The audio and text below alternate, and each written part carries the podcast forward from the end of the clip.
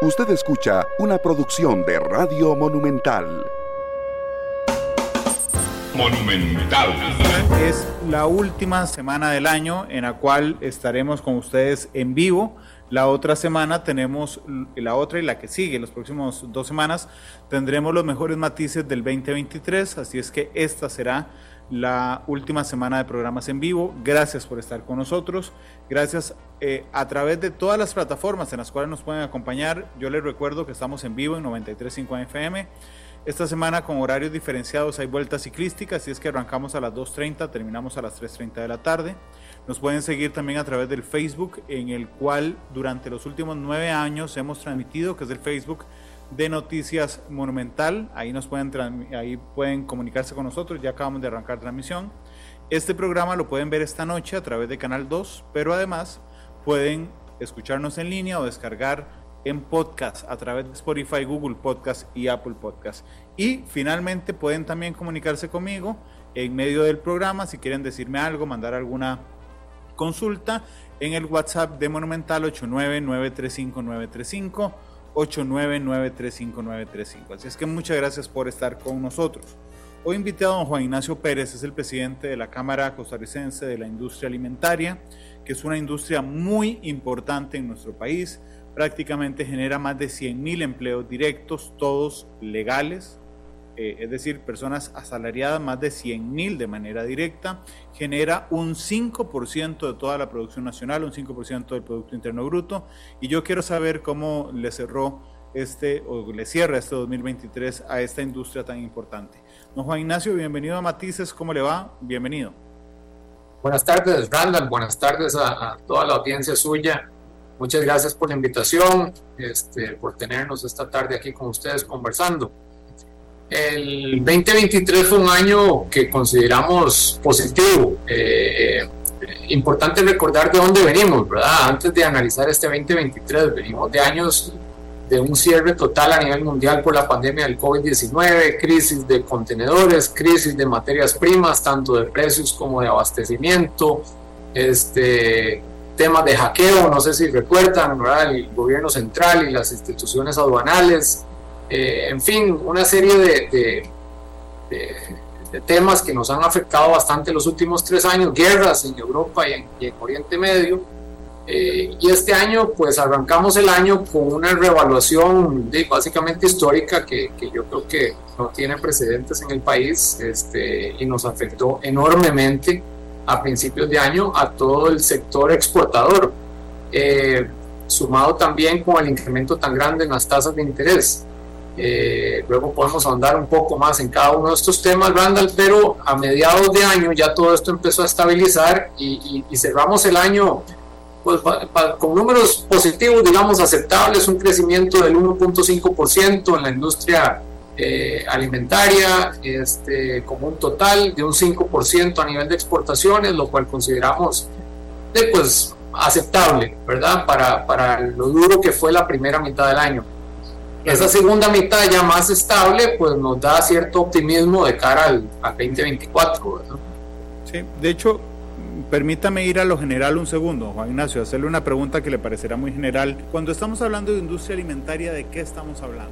O sea, para que la audiencia tenga una idea de quiénes estamos hablando cuando hablamos de, de, industria alimentaria. Vea, la industria alimentaria somos los que estamos en el medio entre, la, entre el sector agrícola que es quien produce los insumos, eh, los commodities tal cual.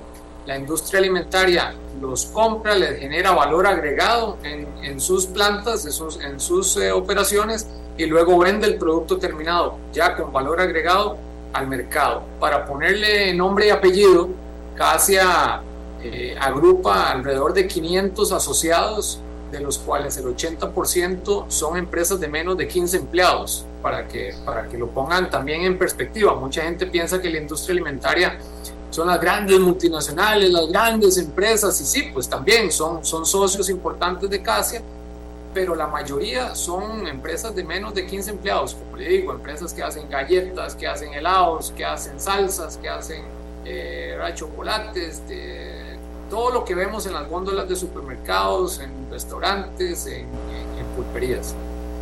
Claro, y es además una industria muy importante. Yo lo hablaba respecto a la cantidad de empleos que generan, más de 100.000 empleos generan la industria alimentaria, eh, porque además son parte de un, de un mercado muy dinámico, don Juan Ignacio. Totalmente, los últimos 10 años eh, eh, yo tengo alrededor de 15 de, ser, de participar en la Cámara y los últimos 10 años, 15 años ha, ha habido un cambio enorme a nivel de competencia. Vivimos en un mundo totalmente abierto, donde entran productos de, todos los rincones de la Tierra. Y aquí tenemos cada vez más que buscar ser competitivos para poder competir con esos productos que entran de otros países y poder mantener nuestras industrias eh, eh, pues en la vanguardia compitiendo con ellos. Entonces, eh, y ahí sí, es una industria que cada vez buscamos ser más eficientes, cada vez buscamos ser más productivos eh, cómo bajar los costos a nivel, digamos, de, logística, de puertos, de trámites, eh, con todos los gobiernos con los que, con los que hemos tenido, ¿verdad? Eh, y, pues eso es lo que nos caracteriza, ¿verdad? Don Juan Ignacio, ¿quién es la competencia de la industria alimentaria costarricense? Porque antes de que se dieran mercados globalizados, la competencia estaba muy fijada por la geografía. O sea, es decir, su competencia era simplemente los, la gente que estaba, o los países que estaban cerca de nosotros. Eh, hoy, no sé, voy a poner un ejemplo de industria alimentaria. Alguien que va y compra papas al agricultor, las tajadea, las fríe, las pone en un empaque, pide los permisos del Ministerio de Salud y va y los coloca, digamos, en la tienda. Esa es la industria alimentaria. ¿okay? Eh, yo si voy al súper, a la pulpe, donde tenga que ir, encuentro que hay productos hechos aquí y productos de afuera. ¿Quién es la competencia en ese momento de la industria alimentaria una vez que, se ha globalizado completamente la economía y los mercados, ¿no, Juan Ignacio? Pues depende de cada sector. Randall, en el ejemplo puntual que decir de la papa, eh, ha sido un tema que hemos trabajado este año con el, con el gobierno, con el Ministerio de Economía, puesto que la papa tiene un arancel de casi el 45%, si no me equivoco, este, y entonces, de, de la materia prima, de la papa para uso industrial pero del producto terminado, o sea, la, la, la, bolsita de papas que encontrás en el supermercado, si es fabricado en otro país, entra libre de arancel. Entonces eso pone en una condición de desventaja total al industrial costarricense, ¿verdad? Entonces depende de cada sector. Hay sectores que históricamente han sido más protegidos en el país que otros, eh, pero en realidad la competencia viene de igual de Centroamérica, de los países del norte de Sudamérica y también de Estados Unidos, ¿verdad? ¿Qué, antes de hoy conocemos los resultados de 2023? Pero ¿cómo se imaginaban ustedes el 2023? Se le digo, don Juan Ignacio, porque aunque la pandemia fue traumática para un montón de sectores, incluyéndolos a ustedes, eh, digo, era muy, muy sencillo que el siguiente año tuvieran buen resultado. O sea, es decir, si yo en pandemia me quedé en la casa y no caminé ni un solo paso, ¿verdad? Y el año siguiente caminaba 10 pasos, puedo decir que multipliqué por mil este, eh, el ejercicio que hice, realmente no, es que era muy fácil, digamos, calcular el aumento con un año perdido como el de la pandemia. Ese rebote también lo vimos en los eh, factores económicos en, eh, en el 2021 y en el 2022. Ya el 2023 se pareciera más a la realidad, digamos, ya podría estar fuera de ese shock. ¿Cómo se imaginaban antes de conocer los números, arrancando hace un año, el 2023? ¿Cuáles eran las proyecciones, don Juan Ignacio? Las proyecciones eran más que nada como de estabilidad. La industria alimentaria tiene esa gran bondad, que no es una industria en donde van a haber picos eh, enormes de crecimiento de un año a otro, pero tampoco van a haber caídas estrepitosas como sí lo hay en otros sectores de la economía. Eh, como le digo, la, la, bola curva, por decirlo así, más grande que tuvimos fue el tipo de cambio, la caída en tipo de cambio y, la, y, las, y las tasas de interés. Eh, ¿Qué significa eso? Vamos a ver cómo lo explico de manera sencilla. Eh, a nivel de ventas y de mercado, eh, no hay una pérdida de competitividad ni de ventas ni de mercado, siempre hay una estabilidad. Donde han tenido que hacer ajustes importantes la mayoría de las empresas, y obviamente principalmente aquellas que tengan eh, exportaciones, es en su balance, es a nivel de resultados, puesto que los márgenes de contribución en el primer semestre se fueron de pique ¿verdad? Por estos dos factores que le menciono. Entonces, digamos que la expectativa era de estabilidad y la encontramos en el segundo semestre del 2023. Claro. Saludos a, Lupe Monge, que nos saluda, nos reporta sintonía a través del Facebook. Eh, dice que le parece un excelente tema. Saludos, Lupe. Y en WhatsApp, en el 899-35935, el 3860, el número terminado en 3860, le hace una pregunta a don Juan Ignacio de esto último que acabamos de hablar. Porque dice, don Juan Ignacio, ¿qué tanto afecta positivo o negativamente a la fuerza laboral, a la cantidad de empleos de la industria alimentaria?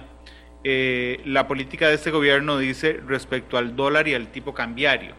Eh, se ha traducido, eh, particularmente en la industria que exporta, la baja del dólar en, en, generación de empleos, don Juan Ignacio? Viera que lo que hemos visto, los datos que tenemos en la Cámara y de asociados, no necesariamente, gracias a Dios, no hemos tenido grandes, digamos, despidos o nada por el estilo. Eh, como le digo, la industria alimentaria ha sido muy estable o es una industria muy estable en ese sentido. Eh, a principios de año, la volatilidad que hubo, eh, el ejemplo que yo pongo es cuando usted, cuando usted se mete al agua, digamos, en una piscina o en, un, el mar, y usted tiene que aguantar el aire de, una, de punto A a punto B, pero usted sabe que eventualmente va a sacar la cabeza, ¿verdad? Así fue básicamente el primer semestre, con los, con los el tema del tipo de cambio y el tema de los intereses. Pues de las empresas que exportamos dijimos, bueno, ahí tenemos que aguantar. ¿Cuánto? De, ya, ya, se, ya se vislumbra una estabilidad, de, hay que aguantar este, ese chaparrón hasta salir de ahí. Entonces no vas a tomar ninguna medida drástica de, de despidos de gente ni de, ni de cambios grandes, porque cuando la cosa se estabiliza, usted necesita mantener la estabilidad y la productividad de su negocio, no puede dispararse en el pie, ¿verdad? Sí, lo que pasa es que es un, es un reto enorme, ¿verdad? Enorme, enorme. Eso es algo que, que es muy difícil, que, que, la mayoría de la gente no lo ve, no lo entiende, y, y, pero para el empresario es un reto gigantesco, ¿verdad? Sí. Sí, porque le juega en contra algo que normalmente uno podría pensar como un crecimiento de la empresa. O sea, es decir, uno tiene una empresa chiquitica que, va, que abarca, digamos, parte del territorio nacional, va ampliándola hasta tener cobertura nacional, la amplía y da un paso adelante exportando y uno dice, mi empresa va creciendo. ¿Ok? Y en algún momento viene, por ejemplo, el tema del dólar, eh, la caída del dólar, que, mucha gente, y es un tema muy complejo además, dice, ¿qué dicho? Que el dólar bajó, sí, pero atrás hay un montón de, exportadores realmente, eh, digo, a quienes les complica un montón la situación eh, y empresarios. la industria alimentaria cuán dependiente es, puedo hacerle dos preguntas iguales, del mercado local o de las exportaciones. Realmente lo que mantiene a flote, le pregunto, viendo el crecimiento de la industria como tal, son las exportaciones, don Juan Ignacio. Las exportaciones han mostrado mucho mayor dinamismo eh, definitivamente estos últimos años. Eh, y, interesantemente, esto, esto también es una buena noticia, Randall. Yo creo que de ese 5% de crecimiento en las exportaciones, nos llama la atención que en categorías de productos de valor agregado, como lo son salsas y aderezos, jaleas y mermeladas, eh, bocadillos, galletas, chocolatería, eh, y no recuerdo exactamente cuáles otros, pero vimos crecimientos de 30, 40%, ¿verdad?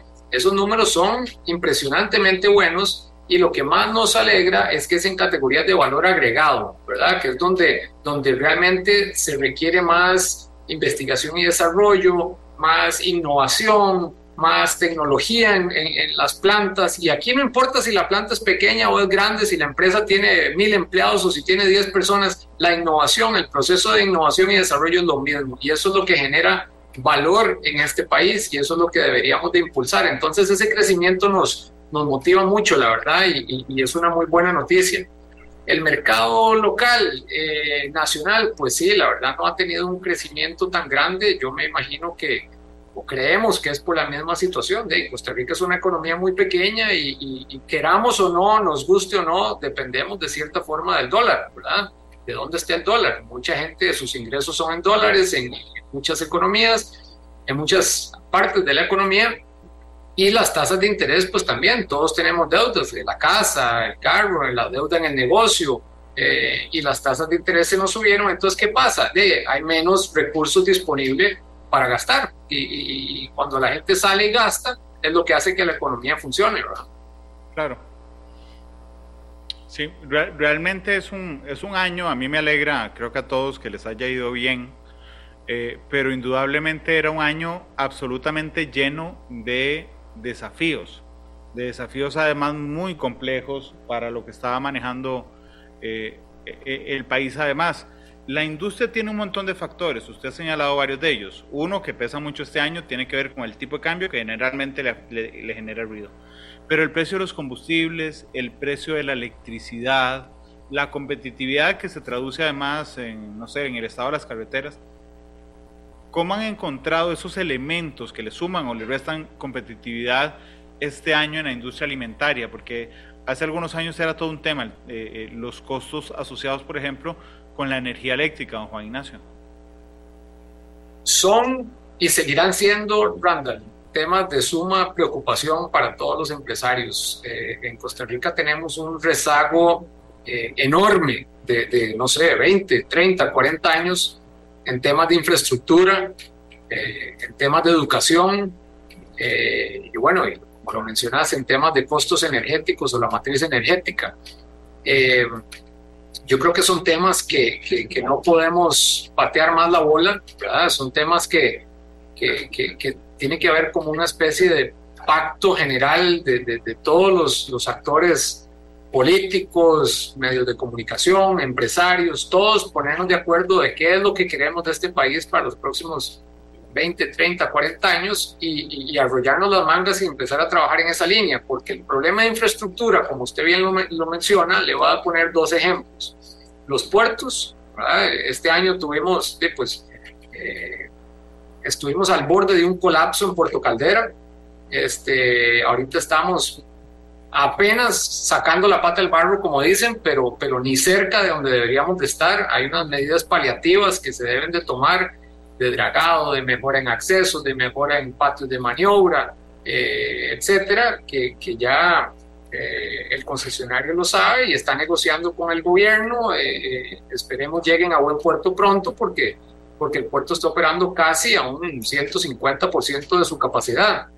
se llegó a una, a una negociación con el IFC, que eso, pues obviamente son excelentes noticias. Eh, para el nuevo cartel de licitación que se va a adjudicar en el 2026, pero pues como toda obra de esa magnitud va a llevar un tiempo y mientras tanto no podemos eh, paralizarnos, el, comercio sigue creciendo, la, economía sigue creciendo por dicha y, necesitamos buscar soluciones. Eh, en eso se necesita pues obviamente un compromiso del más alto nivel para, para buscar esas soluciones que a veces no son tan, tan claras o tan blanco y negro.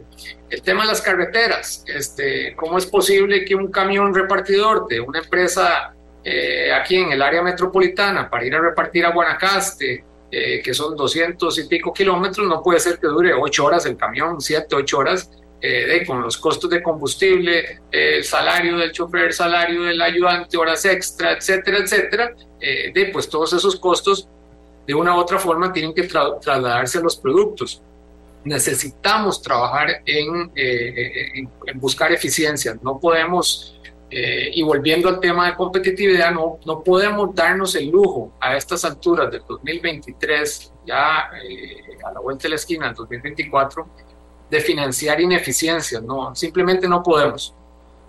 ¿Hay alguna, ¿Hay alguna legislación que ha, que ha quedado pendiente en este 2023 y de la cual la industria estaba esperanzada, por ejemplo, las jornadas 4-3. Eh, ¿Qué les parece ese tema mm, después de la decisión mm, que tiene que ver con un tecnicismo en la sala constitucional, don Juan Ignacio? Tenemos tres puntos eh, precisamente que, pedimos a los diputados y al Poder Legislativo que, aborden con prioridad en este nuevo año. Uno es ese que usted menciona, el tema de, las jornadas 4-3 nosotros lo vemos más como flexibilidad laboral. Y yo creo que tal vez no se le ha dado como, una, como un enfoque correcto amplio al tema, y mucha gente lo asocia únicamente con, con zonas francas y con las grandes multinacionales, ¿verdad? Y tal vez por eso es que no, no, no se ha sensibilizado tanto el tema. Pero cuando nosotros lo hemos conversado al interno en la Junta Directiva, eh, si usted se pone a ver cuánta, cuánto tiempo pierde el trabajador promedio en traslado desde su casa a su centro de trabajo todos los días, no tengo la estadística, pero me atrevería a decir que en promedio se pierden dos horas al día. ¿verdad? De la, al menos. al menos, exacto. Bueno, ya me estás confirmando. De, entonces, si la jornada laboral es de ocho horas y usted pierde dos horas más, una hora en la mañana, otra en la tarde, trasladándose a su trabajo, ya perdiste diez horas en el día, que son diez horas que perdiste de estar con tu familia, que perdiste de estar con los hijos, 10 horas que esas dos horas de maneja que te generan estrés, ansiedad, mal genio, entonces la sociedad se vuelve más agresiva, eh, entonces cualquier mecanismo, cualquier herramienta que tengamos que permita flexibilizar la jornada laboral, yo creo que tenemos que, impulsarla. Si hay algunos temas eh, A o B que tengamos que resolver, no importa, resolvámoslos. Pero en, en, síntesis, lo que es flexibilización laboral, tenemos que apoyar todos, porque eso es calidad de vida para todos los trabajadores de este país y en, y, en síntesis para toda la sociedad, ¿verdad? Claro. Eh, cuando usted conversa con la gente de la flexibilización de jornadas, yo no encuentro, y lo, lo, lo, lo, cuento desde mi experiencia personal, alguien que esté en contra de esto. O sea, todo el mundo dice, claro, mejor, mejor, mejor, mejor. Les pasa, les pasa a ustedes, don Juan Ignacio, porque eh, me parece que la resistencia, y esto es mi apreciación, no está en las personas a quienes les cambiaría la jornada. Esto es muy interesante. Sino hay gente que trabaja a otro lado.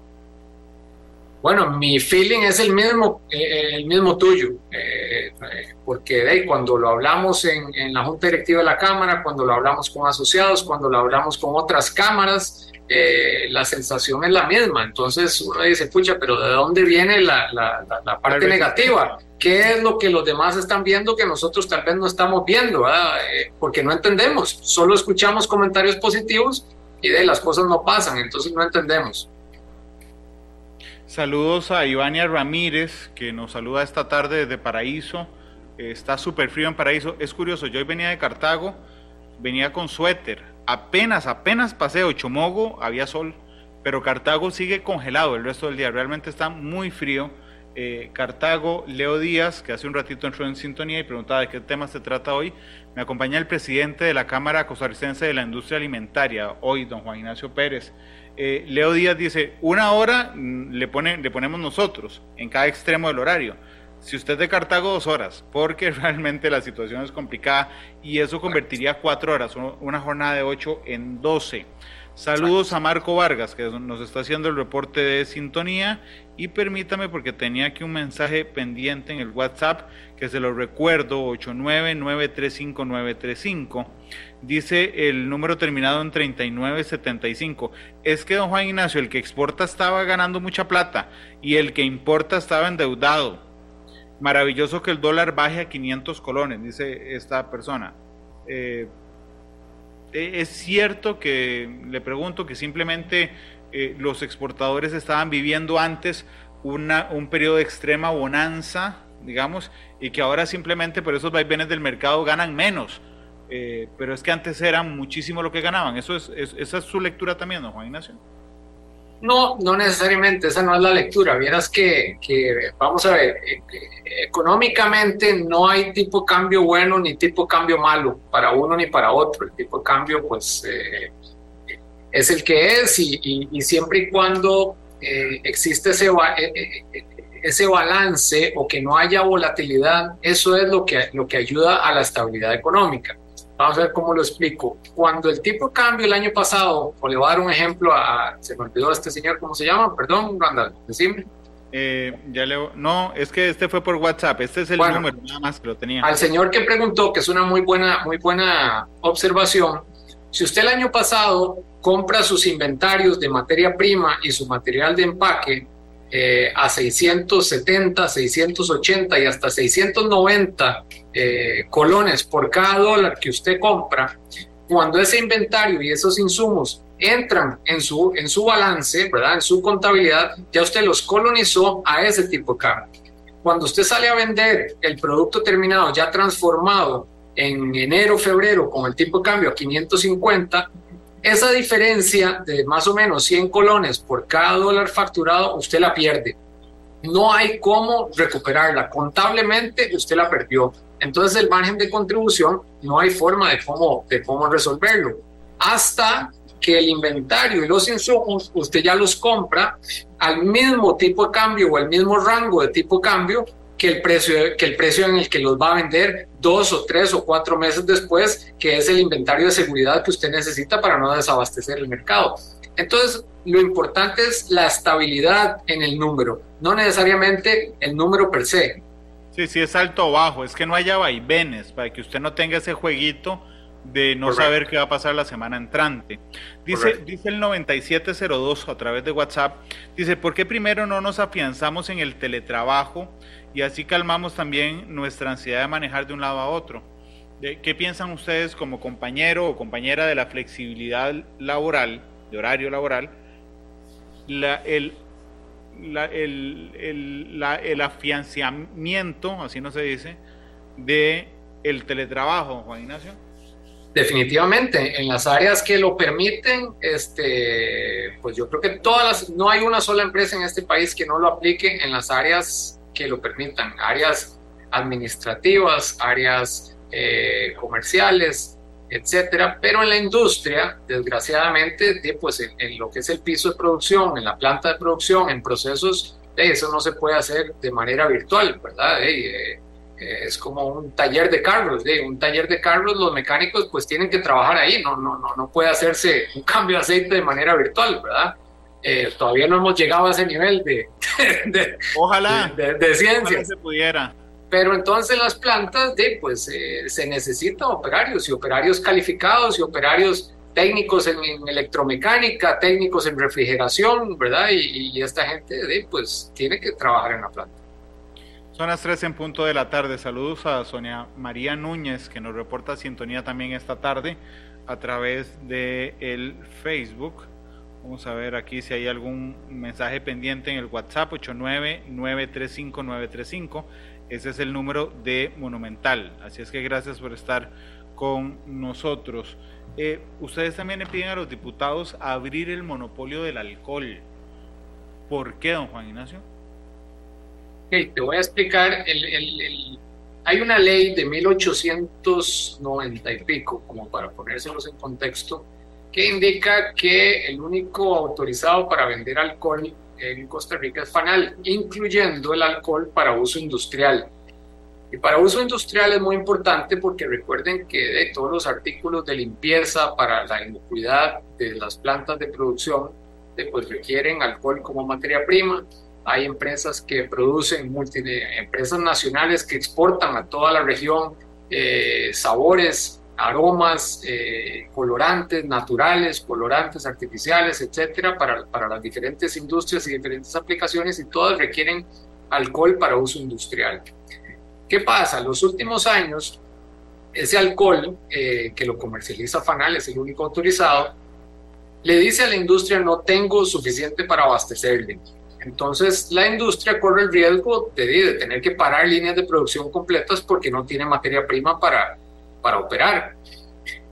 Al indagar nosotros qué es lo que está pasando, nos damos cuenta que el fabricante, el productor eh, nacional de alcohol son los ingenios y a través de LAICA, eh, la Liga de la Caña del Azúcar, se genera esa comercialización de alcohol que por ley tiene que ir a través de FANAL. ¿ok? Entonces, nada más como para enseñarte cómo funciona la cadena. Claro. El problema es que cuando se, se hizo la regla fiscal, a Fanal se le puso un tope. Se, le dijo, mire, usted no puede pasar de tantos millones de colones en su compra de insumos. Y dentro de la compra de insumos metieron el alcohol, siendo este una materia prima y no un insumo, no un gasto de la operación, sino un insumo, ¿verdad? Este, entonces, teniendo laica los, los tanques llenos en Punta Morales con más de un millón de litros de alcohol, Debido a la regla fiscal, FANAL no podía comprarlos para abastecer las necesidades de la industria nacional. Entonces, entendeme el tecnicismo, la, la, la, la tontera que es esto, porque tenemos el inventario aquí. O sea, hay producto, no es que no hay, hay producto, pero por un tecnicismo de, de, cómo se formó, cómo se hizo esta regla fiscal, de pues Fanal no tiene producto para venderle a los, a los industriales. Entonces nosotros pues hemos estado trabajando con, con varios diputados para buscar la forma de cómo la industria pueda o comprarle directamente al fabricante nacional, en este caso Laika, o importarlo de otros países de origen de, acuerdo a las necesidades y de acuerdo a los precios de mercado como dicta la libre competencia, para que cada quien pueda producir eh, pues, eh, con el producto que, mayor le que, que, mejor le convenga. Son las 3 con 4. Don Juan Ignacio Pérez, que es el presidente de la Cámara Costarricense de la Industria Alimentaria, me acompaña esta tarde en Matices. Yo le, recuerdo que estamos en horario especial esta semana por la vuelta ciclística. Estaremos de 2.30 de la tarde a 3.30 todos los días. Gracias por estar con nosotros. Voy a ir a la pausa comercial, don Juan Ignacio, la primera que vamos a hacer hoy en Matices.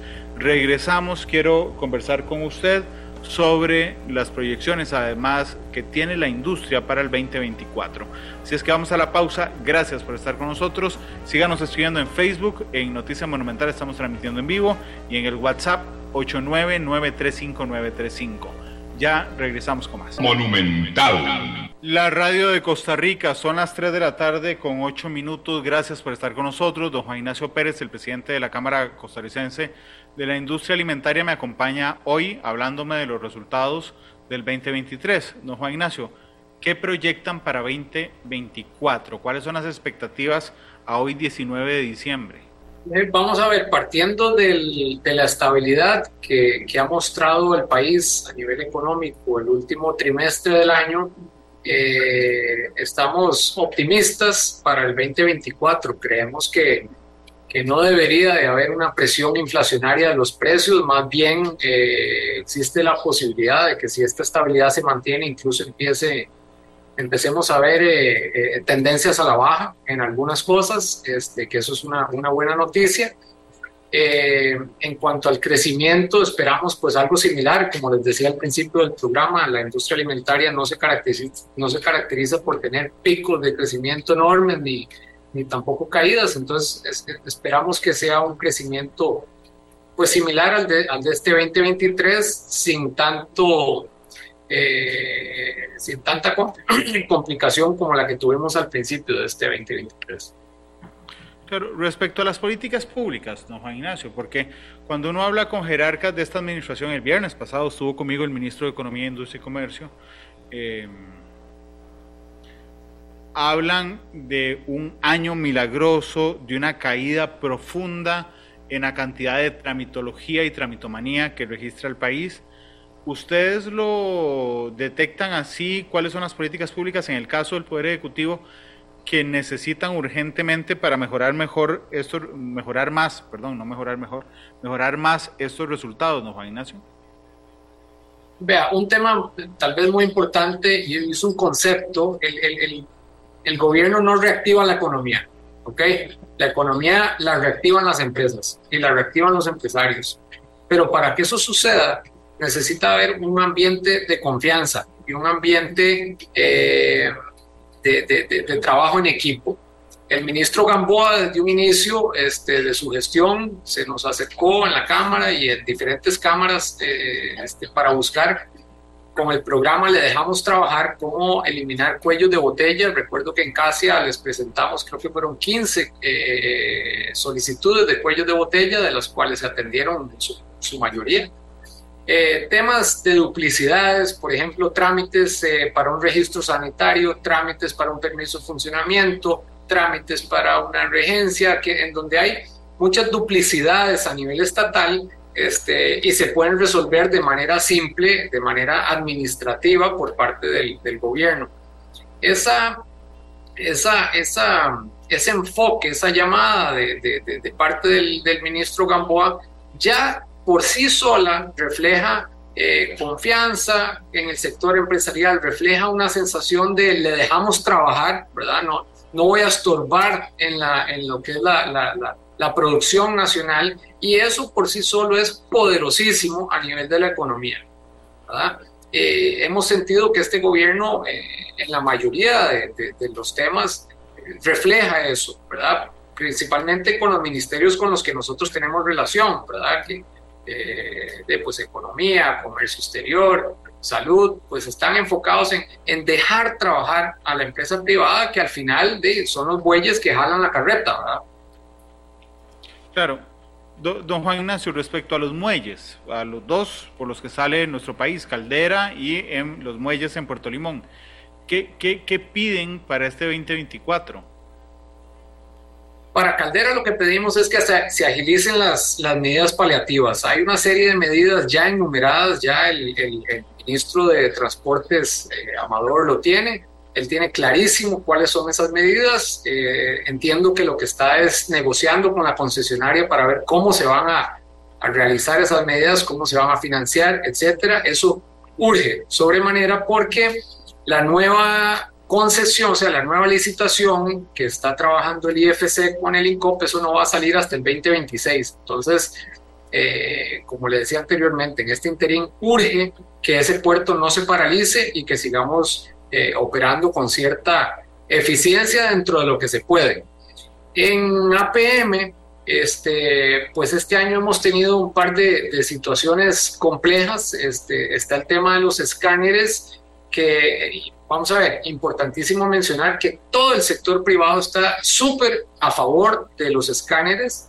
Este, obviamente la reputación de Costa Rica eh, es innegociable, todos estamos eh, eh, en la misma línea con respecto a eso, pero hay un tema con lo que es la, la estadística y la gestión de riesgos, eh, y ya es un, algo internacional que no, que no es que yo me lo esté inventando, de cómo es que se hace la medición correcta de acuerdo a parámetros de gestión de riesgo de el escaneo de contenedores. Eh, aquí somos el único país del mundo en donde se nos ocurrió, por alguna razón, no sé si política o qué, escanear el 100% de los contenedores y de, pues eso obviamente ha generado pues presas gigantescas y atrasos en algunas ocasiones este, que tal vez nos pudiéramos evitar si simplemente seguimos los, los, parámetros de gestión de riesgo ya existentes en el mundo. ¿verdad? Claro a mí, cuando vi las solicitudes que ustedes hacían en el comunicado de prensa respecto a infraestructura vial, me llamó la atención porque ustedes dicen eh, aumentar la inversión en ampliaciones de la ruta 27, la 32 y circunvalación, que indudablemente son carreteras que son, eh, no sé, las arterias principales del país.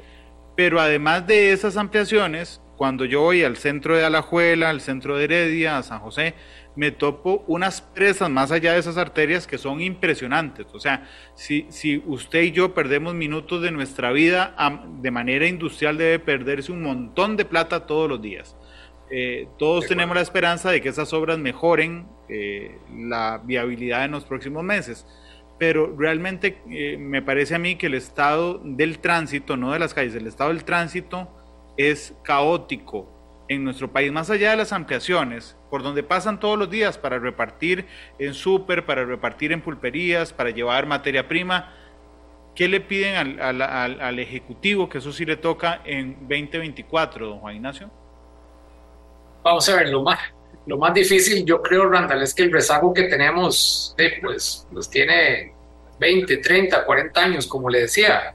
Eh, siendo realista, no se puede atacar o abordar todo de un solo tiro y nosotros lo que pusimos fue tal vez a dónde le daría prioridad o a dónde creemos que le debería dar prioridad al gobierno y son esas grandes arterias, como usted bien lo dice, de la ruta 32, la ruta 27 y la circunvalación, que es por donde transita la mayor parte del tránsito pesado de este país, furgones, contenedores, eh, etcétera, que es lo que, lo que más causa esas congestiones tan grandes. Eh, obviamente estoy totalmente de acuerdo con usted, pues hay, hay, hay ciudades que están eh, pues colapsadas también, como usted bien lo dice, entrar al centro de la abuela y en esta época ni se diga, Heredia pues también es un caos y San José o, Cartago ni se diga. Eh, pero de ahí qué difícil abordar todo de un solo, ¿verdad? Yo creo que es importante como sentarse, establecer prioridades y, empezar uno a una con, con esas, pues para tratar de lograr algo. Como dicen, Dave, si usted le dispara a todo lo que se mueve, pues al final no le va a pegar a nada, ¿verdad? Tiene que apuntar bien, escoger dos o tres cosas bien, bien concretas y, resolverlas. Ustedes hablan también, y eso, eso, es, eh, eso es general, digamos, respecto a los abusos en, em, digamos que uno podría decir, en el tamaño del Estado pero le llaman ustedes abusos históricos y mala administración del aparato público, las pensiones de lujo, el gasto, la eficiencia del Poder Judicial en las universidades estatales y en la caja. ¿De qué les afecta, cómo les afecta eso a ustedes, don Juan Ignacio? Eso nos afecta a todos, eh, Randall, a usted, a mí, a los oyentes, a todos los contribuyentes que pagamos impuestos. Eh, estamos en un momento, eh, creemos oportuno, que es una oportunidad que tenemos importante, puesto que tenemos una, una economía, una inflación estable, tenemos eh, una economía con tasas de desempleo buenas, con crecimiento positivo, con un balance fiscal eh, positivo, eh, con calificaciones internacionales positivas. en eso, pues, el gobierno ha hecho un buen trabajo en, materia de, de indicadores económicos. Entonces es un buen momento para sentarse y, como decimos nosotros, dejar de patear la bola para adelante con el tema de la famosa reforma del Estado. Urge que, el Poder Ejecutivo convoque una mesa de alto nivel para trabajar en esa reingeniería que tanto requiere este país. No puede ser que hoy tengamos más de 300 instituciones que financiar, ¿verdad? Nosotros, todos los contribuyentes, usted, yo, los oyentes, todos los que pagamos impuestos en este país, eh, estar financiando instituciones que ya cumplieron su función de ser, instituciones creadas hace más de 100 años, ¿verdad? Muchas.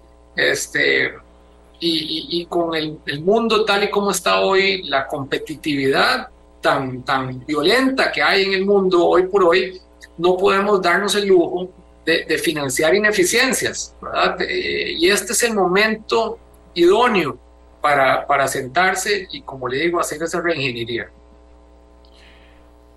Son las 3.19 en la tarde. Voy a ir a la segunda pausa comercial. Regreso con el bloque de cierre.